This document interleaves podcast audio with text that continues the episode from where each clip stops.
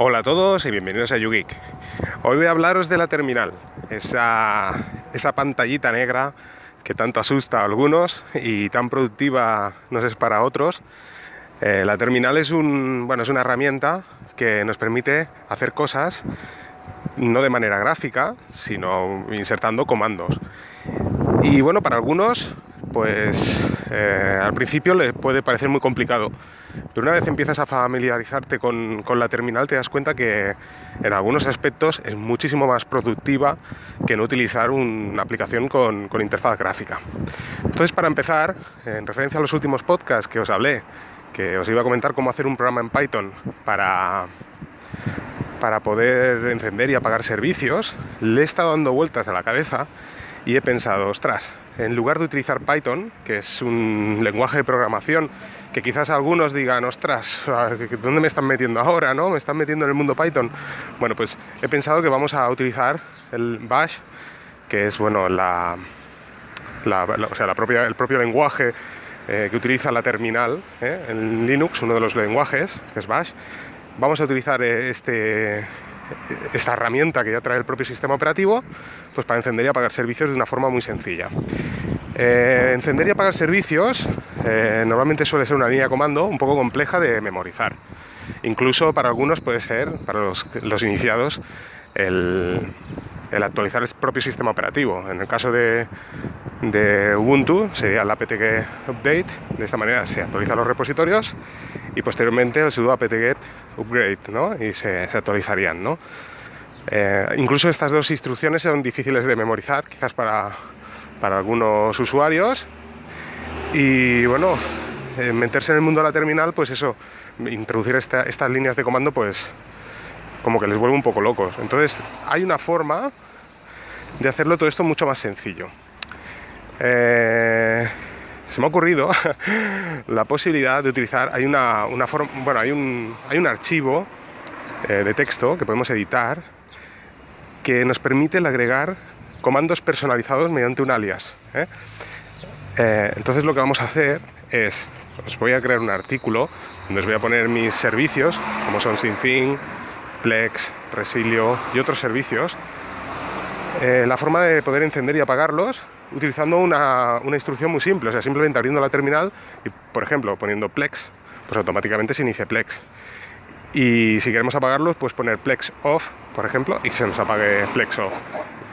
Estos comandos serán, como os digo, personalizados. Eh, o sea, podéis utilizar el comando que, os, apetezca. Simplemente tenéis que recordarlo y listo, ¿no? Eh, yo lo voy a hacer así. Voy a poner Plex On, Plex... Bueno, Plex Plex Off y quizás me gustaría también ver el status, ¿no? a ver si está encendido o apagado ¿no? antes de ejecutar una instrucción. Eh, es un poco lo mismo que tenía hecho en Python, pero ahora va incluido dentro de Bash, dentro del propio, eh, por así decirlo, sistema operativo. ¿no? Entonces, eh, por ejemplo, he, probado con la, con la opción de, poner actualizar, he creado un alias que se llama actualizar y he puesto, como os he dicho, el sudo apt-get update y upgrade y perfecto. He puesto, o sea, abro la terminal, escribo actualizar y se actualiza el sistema operativo. O sea que es, es una opción muy interesante. Posteriormente en otros podcasts os explicaré una, una aplicación que trae el propio sistema operativo, se llama Cron, y podemos eh, hacer tareas programadas. De manera que podríamos aprovechar, una vez creado estos alias, el programar, encender y apagar. Yo hasta ahora lo hacía pues con toda la línea de comando, pero bueno, si ya tenéis el alias creado, por ejemplo, Plex, Plex off, pues bueno, yo puedo decir, bueno, cuando me voy a dormir que se apague Plex, ¿no? Pues le pongo Plex off y cuando me despierto por la mañana que se encienda, ¿no? Plex on, ¿no? puedes programar a la hora que quieres que se encienda, cada cuánto tiempo se encienda, pero bueno, esto ya os digo, lo dejaré para otro episodio. Así que, ¿cómo, cómo se hace esto? Pues lo que os decía, súper sencillo.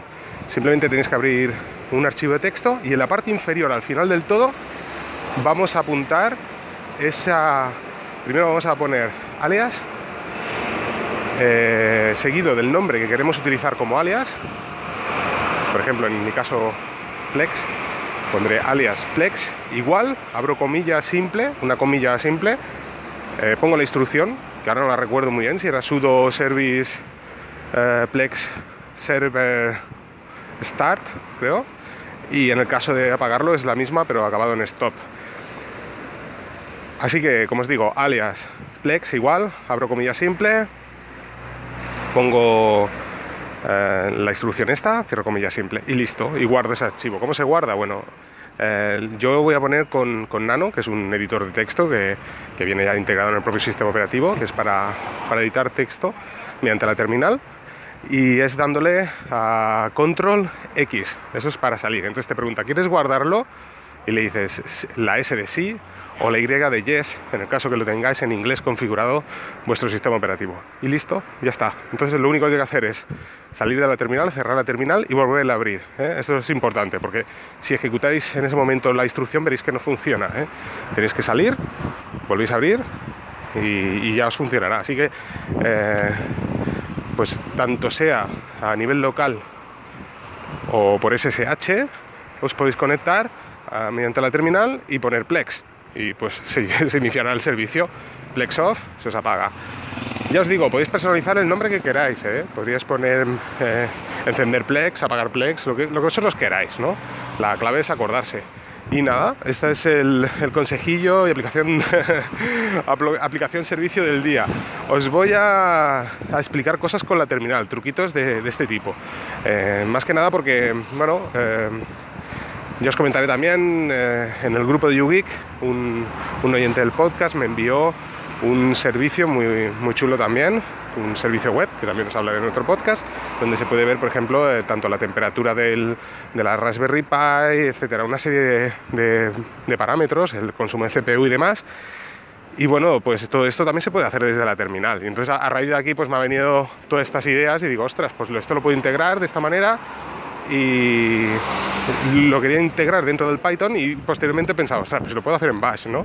Es mucho más sencillo y además que integrado en el propio sistema operativo. Este, estas instrucciones las puedes copiar y guardarlas ¿eh? en un archivo de texto y posteriormente en un futuro o bueno o, exportarlas a algún otro tipo de, de ordenador o servidor o bueno lo tenéis ahí por si el día de mañana pues queréis ponerlo así que bueno ya, ya veis la, utilidad. Ya os digo, es muy, muy interesante, ¿eh? Eh, porque hay una serie de, instrucciones que son un poco complicadas de recordar y de esta manera, si las recordáis, yo lo que voy a crear es una instrucción que se llama menú y escribiendo menú me aparecerá todo un índice con todos los servicios, o sea, todas las, las posibilidades que puedo hacer, ¿no? Por ejemplo, eh, donde aparezca Plex. Bueno, pues Plex, Plex encender, eh, Plex off, apagar, por ejemplo, ¿no? Y aparezcan todo, todo lo, porque yo imagino que esto, me acuerdo ahora, pero dentro de, un par de semanas igual ni me acuerdo lo que escribí, y bueno, que haya una especie de menú donde aparezca todo.